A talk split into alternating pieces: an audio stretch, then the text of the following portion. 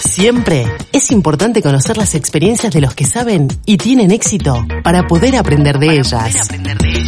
Sergio Tertucio nos trae hoy una nueva entrevista donde se abordarán conceptos claves explicados por los propios protagonistas. ¿Qué tal? ¿Cómo les va? Bueno, nuevamente eh, trabajando con un tema muy importante, con, con tres eh, profesionales expertos en lo que es la anticipación estratégica. Tenemos a mm, Eduardo Balbi, a Hugo Pierri y a Jorge García Mantel. Eh, buenas tardes, estimados, ¿cómo les va? Muy bien, Sergio. Eh, gracias por eh, darnos la oportunidad de conversar. Perfecto. Hugo, ¿cómo estás?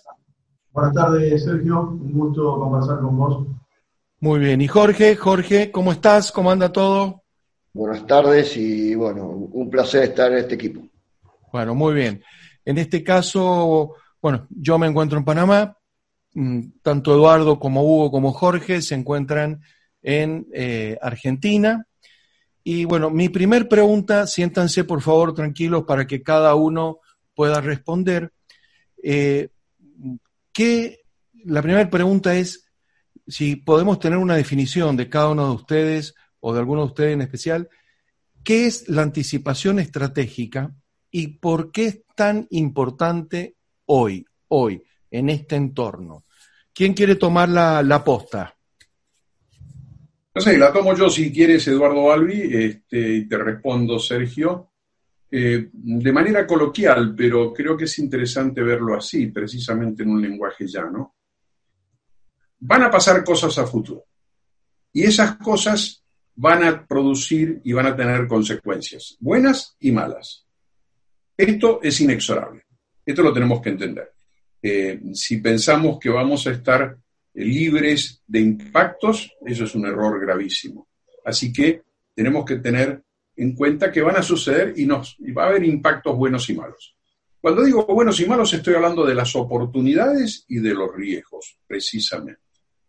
Por lo tanto, la anticipación estratégica es la herramienta que nos permite tratar de ver, de imaginar, de deducir qué puede pasar a futuro y qué riesgos y oportunidades nos puede dar, de tal forma de poder hacer anticipadamente, y ahí está la clave, prepararnos antes de para que los riesgos no nos afecten y las oportunidades las aprovechemos muy bien. Esto es algo así como no esperar que a uno le suba la fiebre para empezar a tomar aspirinas, sino tomar una aspirina por las dudas cuando uno va a andar en una zona fría. Perfecto, Eduardo. Eh, Jorge, ¿Qué, nos podrías agregar a lo, comentado por Eduardo? Eh, y principalmente, eh, por ejemplo, vamos a hablar de, los organismos gubernamentales, el gobierno o las empresas. ¿Qué importancia tiene hoy que el gobierno, las empresas tengan sus unidades de pensamiento de, anticipo, de anticipación estratégica y también la metodología de pensar y de trabajar en esta forma. Jorge, ¿qué, nos puedes eh, aportar desde el lado de tu experiencia? yo diría que son claves, eficaz su futuro, si no eh, tiene un centro de estudios estratégico o un organismo, una célula de planeamiento estratégico de largo, mediano y, corto plazo. Eh, vos fijate que, bueno, no, no, es el primer virus que, que sale de China y que, que impacta a nivel mundial. Y sin embargo sorprendió más de uno, ¿no es cierto? Y, este virus aún ha sido peor o va a ser peor que el anterior. Eh, y esto por poner un solo ejemplo. Eh, hay muchas, muchas cuestiones que han ocurrido en el mundo, desde la caída de las Torres Gemelas o la caída del muro de Berlín, que muchos no lo anticiparon, muy poco lo anticiparon, y cambió el mundo. Y bueno, todos estos son hechos que eh, es un poquito como los que hacen política, ¿cierto? Que están pensando solamente en las próximas elecciones. Eh, si somos serios, no, estamos no tenemos que pensar en las próximas elecciones, tenemos que pensar en las próximas generaciones. O, para decir de otra manera, tenemos que pensar en, el impacto no al año, sino al mediano y largo plazo.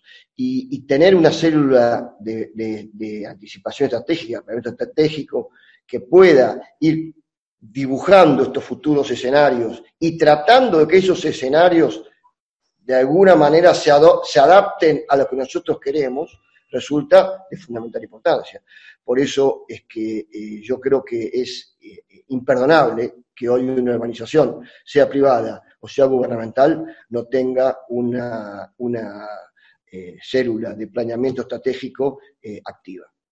Perfecto. Hugo, ¿qué tal? ¿Cómo andamos? Hugo, una pregunta. ¿Cuáles son los primeros pasos que debe dar cualquier tipo de organización para dar comienzo a este proceso de eh, instaurar una cultura de anticipación estratégica, suponiendo en una empresa o en algún gobierno, algún organismo de, gobierno. ¿Cuáles son los primeros pasos, Hugo? Eso es una pregunta que siempre surge. ¿Y cuál es tu consejo de acuerdo a tu experiencia, no? Mira, Sergio, yo eh, defino muy sencillamente la anticipación estratégica. Yo creo que es la herramienta que nos permite tomar las mejores decisiones en el presente porque nos permite de alguna manera conocer cuáles son los futuros posibles y como mencionó antes Eduardo, eh, poder prepararnos para esos riesgos y esas oportunidades.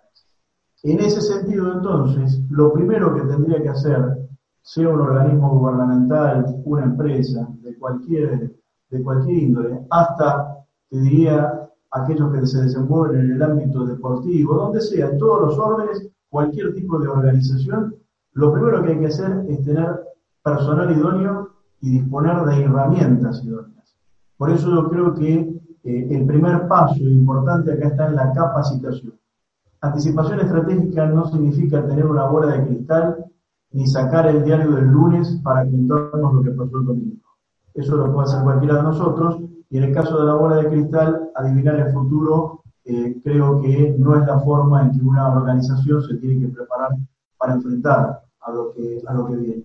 Por lo tanto, creo que lo más importante inicialmente es disponer de los equipos capacitados y los propios líderes tienen que tener también una capacitación, porque evidentemente si esos equipos le proporcionan alarmas, le describen escenarios y después quien tiene que tomar las decisiones no sabe o no eh, vislumbra claramente cómo utilizar esas herramientas no va a servir para nada. Así que yo diría, primer paso, capacitarse. Perfecto, muy bien, Hugo.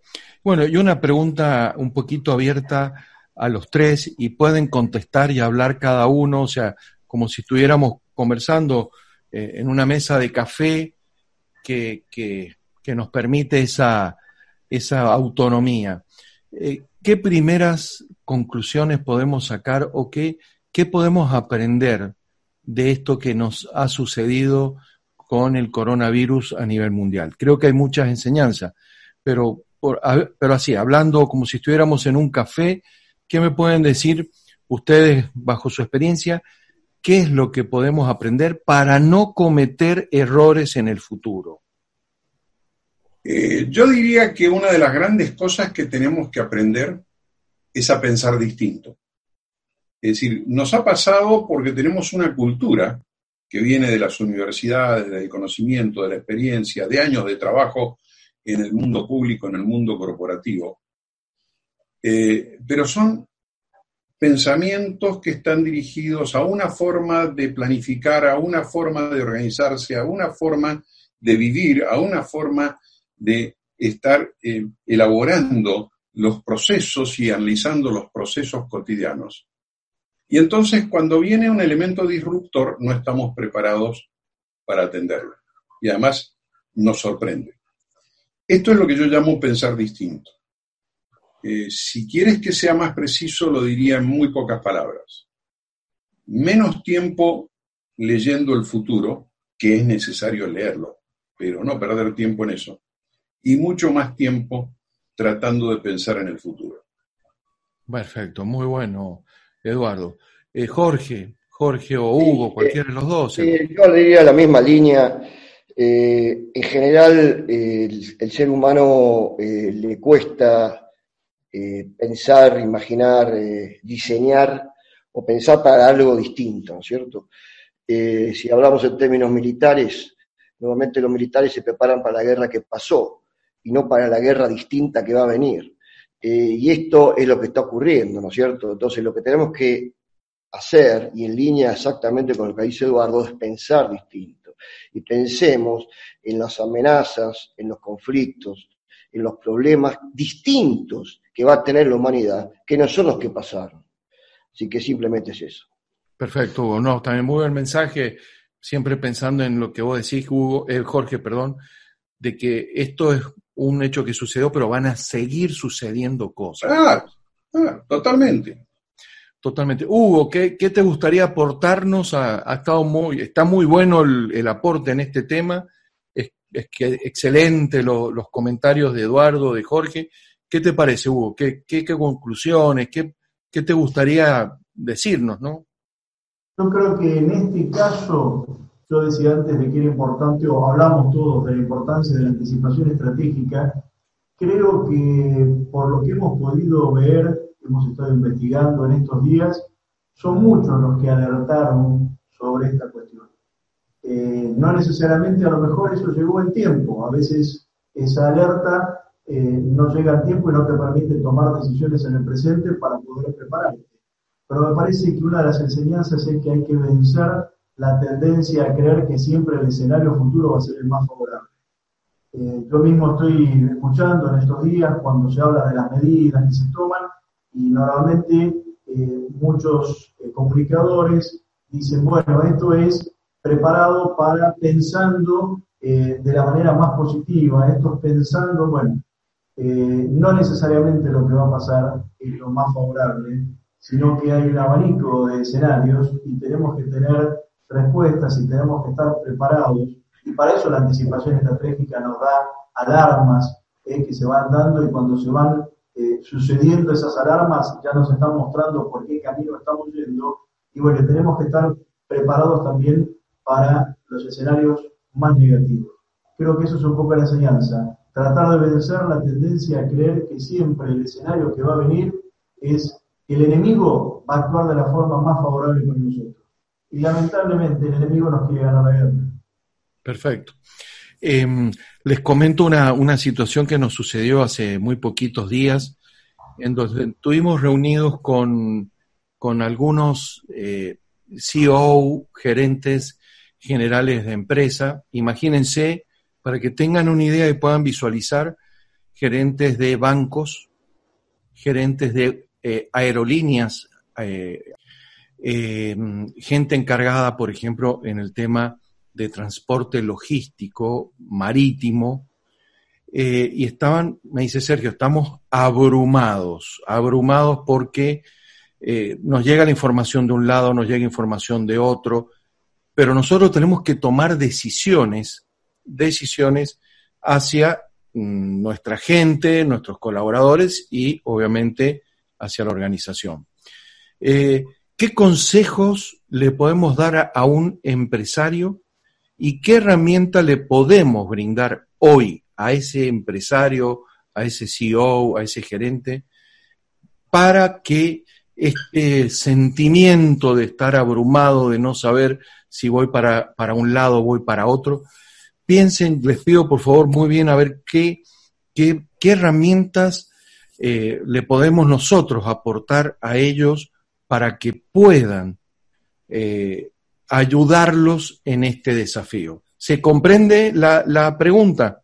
Sí, perfecto, Sergio, perfecto, perfecto. Mira, eh, precisamente cuando hablamos de anticipación estratégica, lograr anticiparse estratégicamente, lograr visualizar cuáles pueden ser los riesgos y las oportunidades, sobre todo los riesgos, a futuro, además de mejorar sustancialmente toda la estructura de planeamiento, además de permitir elaborar eficientes estrategias y planes de gestión de riesgos. Además de todo eso, hay un producto esencial de la anticipación estratégica, que es la posibilidad sencilla y directa de diseñar, montar y hacer funcionar verdaderos sistemas de alerta temprana. Es decir, ¿Cuál es el problema que hoy tienen los, los, los CEOs públicos y privados? No saben qué va a pasar. En cambio, si hubiesen visto los escenarios futuros, si hubiesen hecho un análisis de riesgo y hubiesen montado los sistemas de alerta temprana, los sistemas de alerta temprana los están llevando y le están indicando cuando una cosa se pone amarilla o pasa a roja y cuando una cosa se desinfla y pasa a ser más digerible. Y ese les permite tomar decisiones estratégicas inmediatas y antes que ocurran las cosas. Entonces, esto, esto es fundamental. Es decir, el hecho de tener una clara anticipación estratégica nos permite generar una, una red, una malla de sistemas de alerta temprana, que es fundamental. Perfecto. O sea, Eduardo, claramente la construcción metodológica de un sistema, esa malla que tú dices, de alertas tempranas. Jorge Hugo, Jorge Hugo.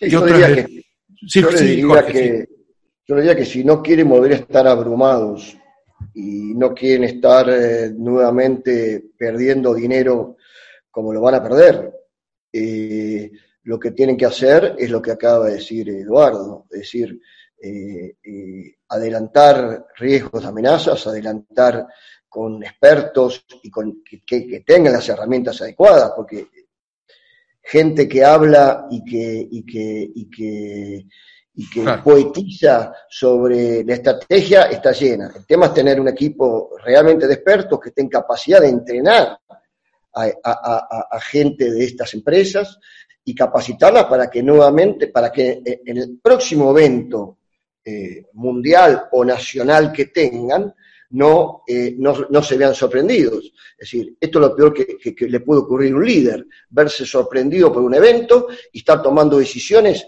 a caballo del problema.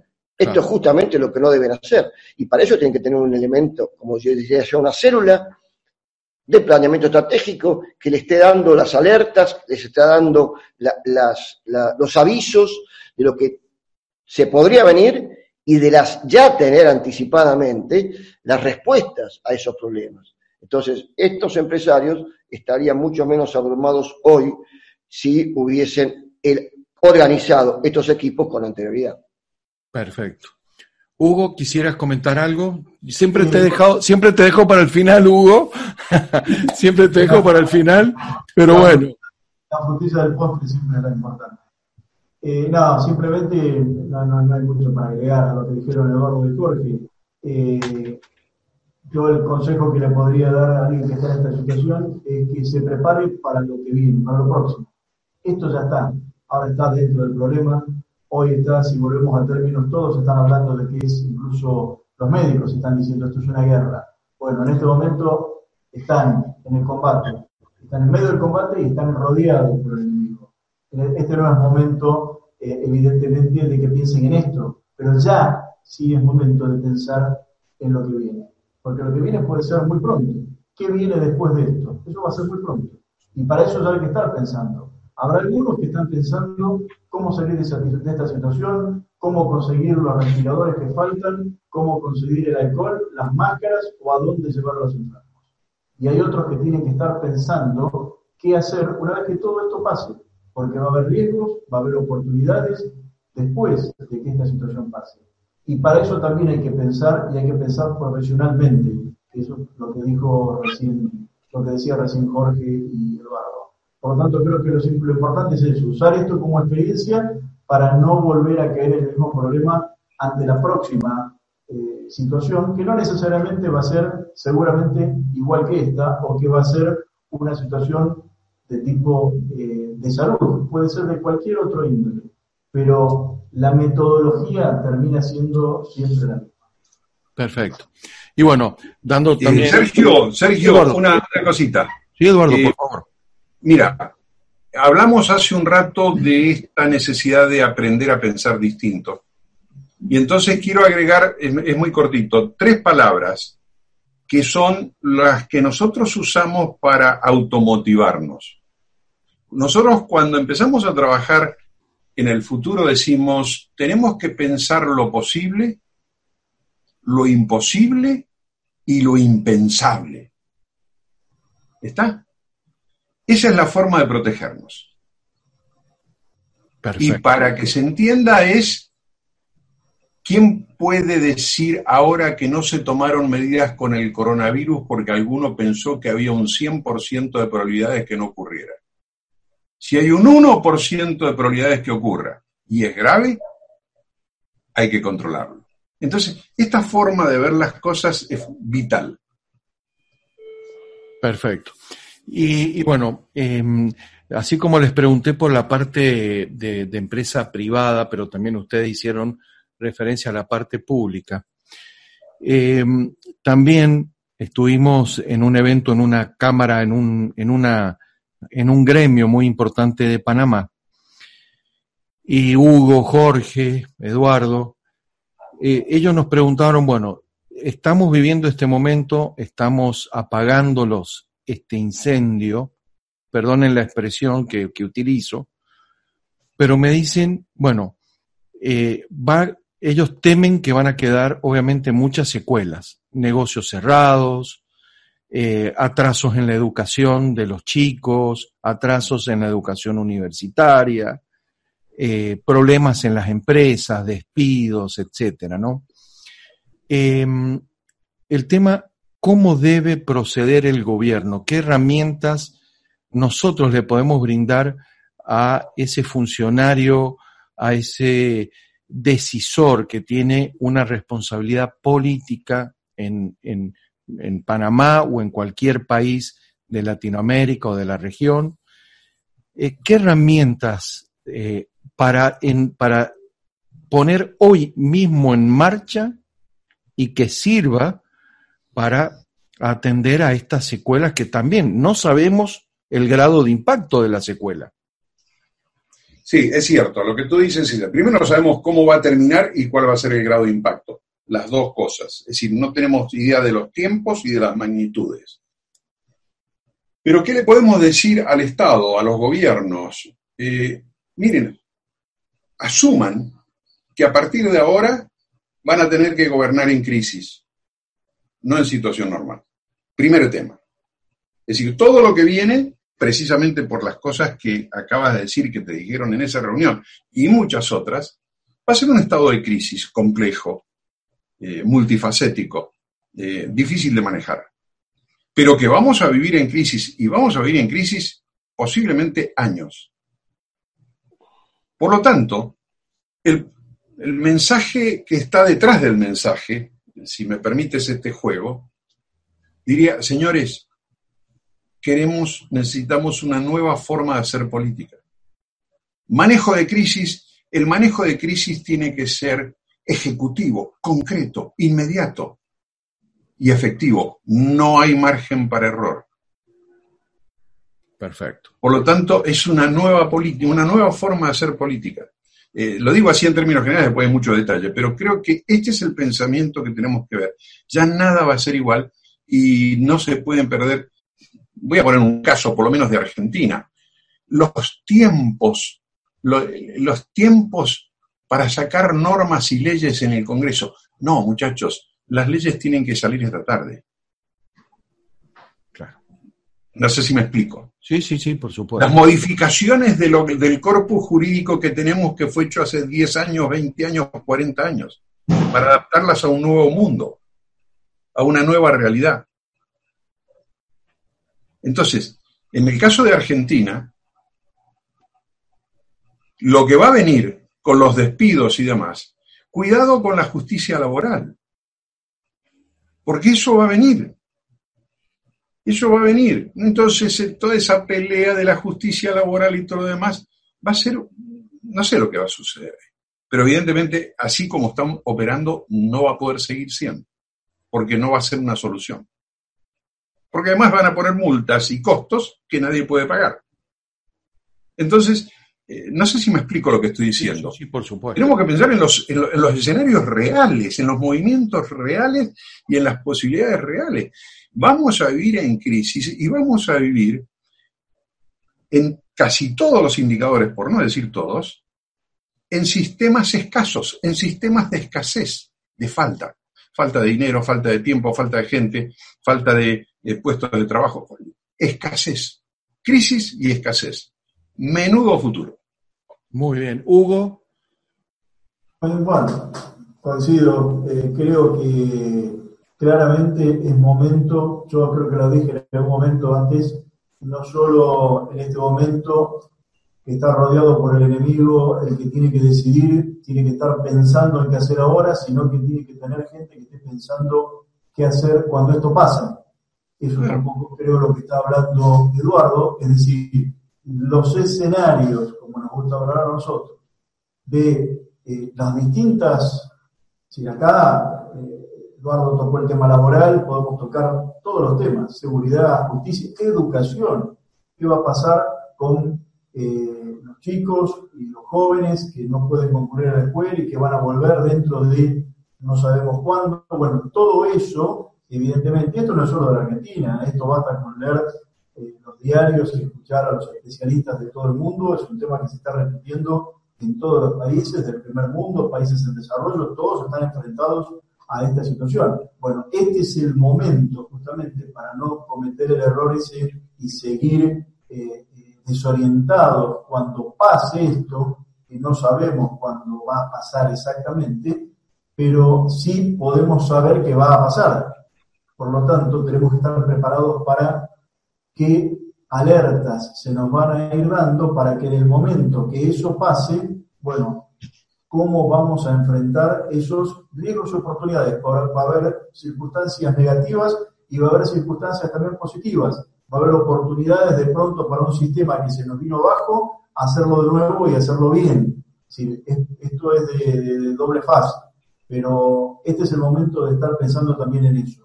Eh, a veces tal vez suena un poco duro decir que mientras estamos enfrentando todavía semejante problema, haya gente que esté pensando en lo que viene después. Pero bueno, es la única forma de no volver a cometer el error o de no volver a haber caído en la situación de que, una de que algo, un hecho, nos sorprendiera.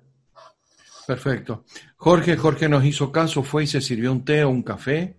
Un café. Hablábamos de que íbamos a hacer así, tipo café, tipo té, y ahí te vi, Jorgito, tomando su tecito o su café, no sé. Un poco de cafeína en este momento no me, viene bien. Eh, yo diría, eh, voy a hablar de, a ver, localmente, para poner un ejemplo local. Eh, yo le aconsejaría, por ejemplo, al presidente de la República Argentina que en su Secretaría de Asuntos Estratégicos, que creó el gobierno anterior y que este mantuvo pero que no trabaja en asuntos estratégicos, sino trabaja en asuntos de corto plazo, eh, formará tres equipos. Un equipo está atendiendo la problemática hoy. ¿Qué hacemos? ¿Dónde conseguimos los respiradores que nos faltan, que tenemos que haber comprado hace mucho tiempo? ¿Dónde, eh, armamos más sala de terapia intensiva? Es decir, pensando eh, eh, en, ese, tema, en, lo que se viene y en los muertos que va a tener Argentina, eh, y en las secuelas eh, eh, que, va a haber, sobre todo en la parte, la parte psicológica y de la salud pública en la Argentina. Otro equipo pensando en cómo va a quedar el país después de esto. Y, en, y en eso del país sumo a alguien que esté previendo, pensando, anticipando la debacle económica que va a tener este país, el aumento de pobreza que va a tener este país, el aumento de desocupación que va a tener este país, ¿cómo enfrentamos eso? Otro equipo trabajando en eso, porque si no vamos a tener graves problemas de gobernabilidad. Y un tercer equipo que esté pensando en el futuro, que esté pensando en lo próximo que se viene y separado estos dos equipos, el equipo de la coyuntura, que tiene que enfrentar la coyuntura ahora, el equipo que tiene que enfrentar lo que va a quedar después que termine esta guerra, y el tercer equipo que está pensando en la nueva guerra que se viene. Esto es lo que yo le aconsejaría a mi presidente y a su Secretaría de Asuntos Estratégicos. Sí, yo lo, yo lo, que les quisiera también dejar, ya obviamente hemos agotado el tiempo que teníamos previsto para, esta entrevista, eh, pero para un futuro, Eduardo, eh, Hugo, Jorge, eh, a mí me, a mí y a mucha gente, a todos ustedes también nos preocupa eh, la pérdida de empleos que van a haber, ¿no? y que eso tiene un impacto no es solo económico, trae un impacto social, un impacto muy fuerte en las estructuras de una sociedad y que creo que profundiza problemas en todos los países y que ahí me parece, Jorge, que, creo que diste en la tecla también recién con, tu aporte, es decir, en estar pensando en eso y actuando en eso, porque entre otras cosas, ¿no? Pero creo que tenemos que pensar en la cantidad de gente, familias que van a quedar sin, su ingreso, eh, y bueno, eh, todo el impacto que eso va a traer aparejado, eh, hasta diría lo afectivo, porque esto impacta en los matrimonios, impacta en la relación padre e hijo, va a impactar en la seguridad, va a impactar en muchas cosas importantes. Pero bueno, ya para, para, ir terminando, una noticia que es muy buena es el tema de eh, el 27 de abril eh, comenzaría, está ya prevista el comienzo del el curso, el primer curso ya online de anticipación estratégica y gestión de riesgo, comandado obviamente por, por ustedes. Así que eh, quisiera en dos palabritas tuyas, principalmente Eduardo, cuál es el objetivo del, del, curso. Hugo, Jorge, vayan pensando eh, qué van a encontrar aquel que se anote, que realice, que participe de este, de este primer curso de varios sobre el tema de anticipación estratégica. Así que no quería dejar de lado de que puedan, eh, de que podamos hablar de esto y de que la gente se vaya preparando para el 27 de abril. Eh, así es, Sergio. Mira, em, yo quiero marcar dos o tres temas porque hemos trabajado con los pies en la tierra y hoy, en la situación que vivimos, tenemos que trabajar con los pies muy bien puestos sobre la tierra, muy firmemente puestos. Lo primero es que eh, mucha gente necesita saber y conocer que esto que hablamos de anticipación estratégica existe, está probado, tiene sus metodologías, tiene sus procesos y demás. Es decir, lo que vamos a, lo que queremos con esta serie de cursos, del cual el 27 de abril empieza el primero, es dar a conocer esta fantástica caja de herramientas que hemos diseñado a través de los años y que realmente da un resultado muy importante. Eh, por lo tanto, yo diría que eh, podemos mantener muchísimas reuniones como esta que acabamos de mantener, pero evidentemente, si logramos eh, comentarles de manera organizada, más ahora que estamos todos eh, con las cuarentenas o como se llame en cada país, eh, esto es muy importante poder hacerlo online, de tal forma de que cada uno pueda manejar sus tiempos y sus accesos y demás. Pero la idea es esa. Y la idea se basa en algo que dije antes. Tenemos que aprender a pensar distinto. Tenemos que prepararnos para ver las cosas de otra manera. Tenemos que prepararnos para anticiparnos precisamente y no para seguir apagando incendios. Este es un poco el espíritu del curso y de su contenido. Muy bien, muy bien. Este, Jorge, ¿quién no puede faltar a este curso? Mira qué pregunta que te tiro. Y no, puede, no puede faltar nadie que tenga una organización debajo de él eh, o, los, los elementos clave de esa organización no pueden dejar de estar. Es decir, aquel que toma decisiones, aquel que necesita eh, eh, información para tomar decisiones, los que, los que le, proveen de información al decisor no pueden faltar.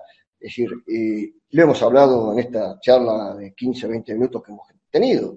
Es decir, eh, hoy más que nunca se está demostrando que ninguna organización, sea privada, sea gubernamental, puede no tener un elemento que esté pensando en el futuro. Es decir, para que, como tú decías, el, empresario que te vio no se vea abrumado por las circunstancias. Entonces creo que esta es una primera excelente oportunidad. Este es un curso introductorio, es un curso que eh, después es el inicio de una serie de cursos que por supuesto se, pueden profundizar y cada vez los podemos hacer más, más técnicos, podemos capacitar equipos de, empresas, de gobiernos, lo que sea. Creo que es una excelente oportunidad que tienen y sobre todo, como decía Eduardo, aprovechando que estamos todos en nuestras casas un poco aburridos, creo que es una excelente oportunidad para, para, trabajar en este tema. Muy bien. Hugo, Hugo, que, que siempre has hablado el tema de herramientas, ¿no? Este, que obviamente no, no hay tiempo para explicar ninguna herramienta en, este, en estos minutitos que nos quedan. Pero Hugo, principalmente, eh, ¿qué se va a poder llevar la gente que realice este curso y los, los demás también, obviamente, ¿no? Realiza este primer curso. Al término del curso queda con la idea de que la anticipación estratégica no es garantía de éxito, pero no anticiparse estratégicamente es garantía de fracaso. Perfecto, muy bien. Eh, Sergio, quiero agregar una cosita muy cortita porque es muy importante y esto para quienes piensan que esto es una cosa nueva. Es una cosa nueva en línea, pero en el 2018, en el primer semestre del 2000, no, en el segundo semestre del 2018, por primera vez se dio un curso presencial de anticipación estratégica en Buenos Aires en la Escuela Superior de Guerra Conjunta. Se repitió en el 2019. Está previsto o estaba previsto hacerlo este año y estaba previsto que comenzara el 7 de abril, cosa que no va a suceder mientras estemos en esta situación. Pero quiero decir que el curso online tiene y acumula la experiencia de eh, gestiones anteriores hechas presenciales que han tenido un enorme éxito. Entonces, eh, quería decirles eso para que no crean que es una cosa que recién empieza. Estamos trabajando hace, hace años en este tema. Muy bien. Bueno, ya para cerrar, los, los que estén viendo o vean esta entrevista y quieran ponerse en contacto con ustedes.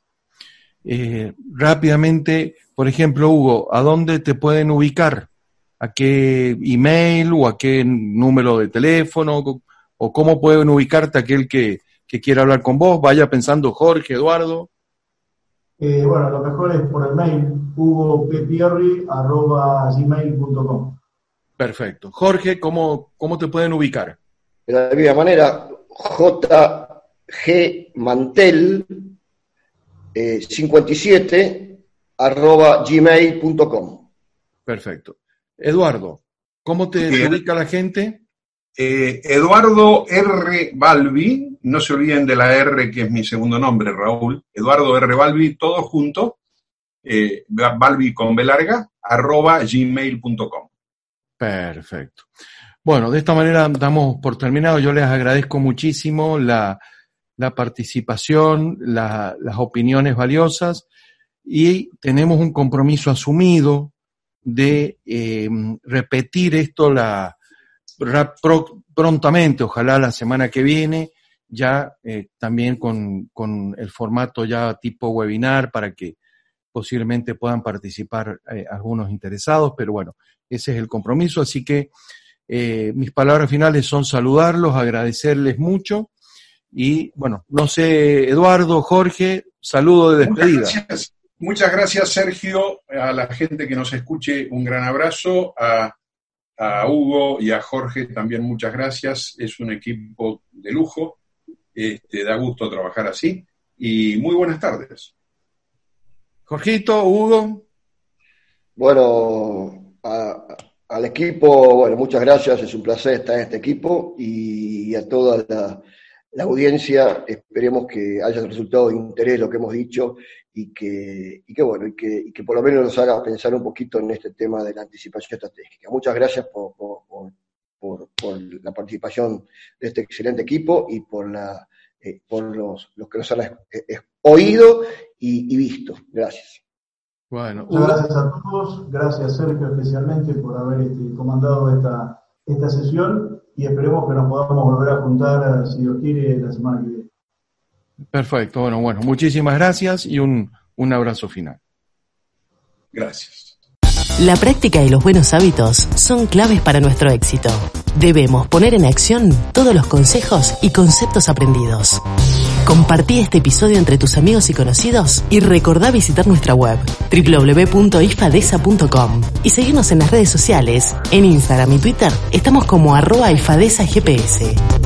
Todo el equipo de Sergio Tertucio te saluda y te desea el mayor de tus logros.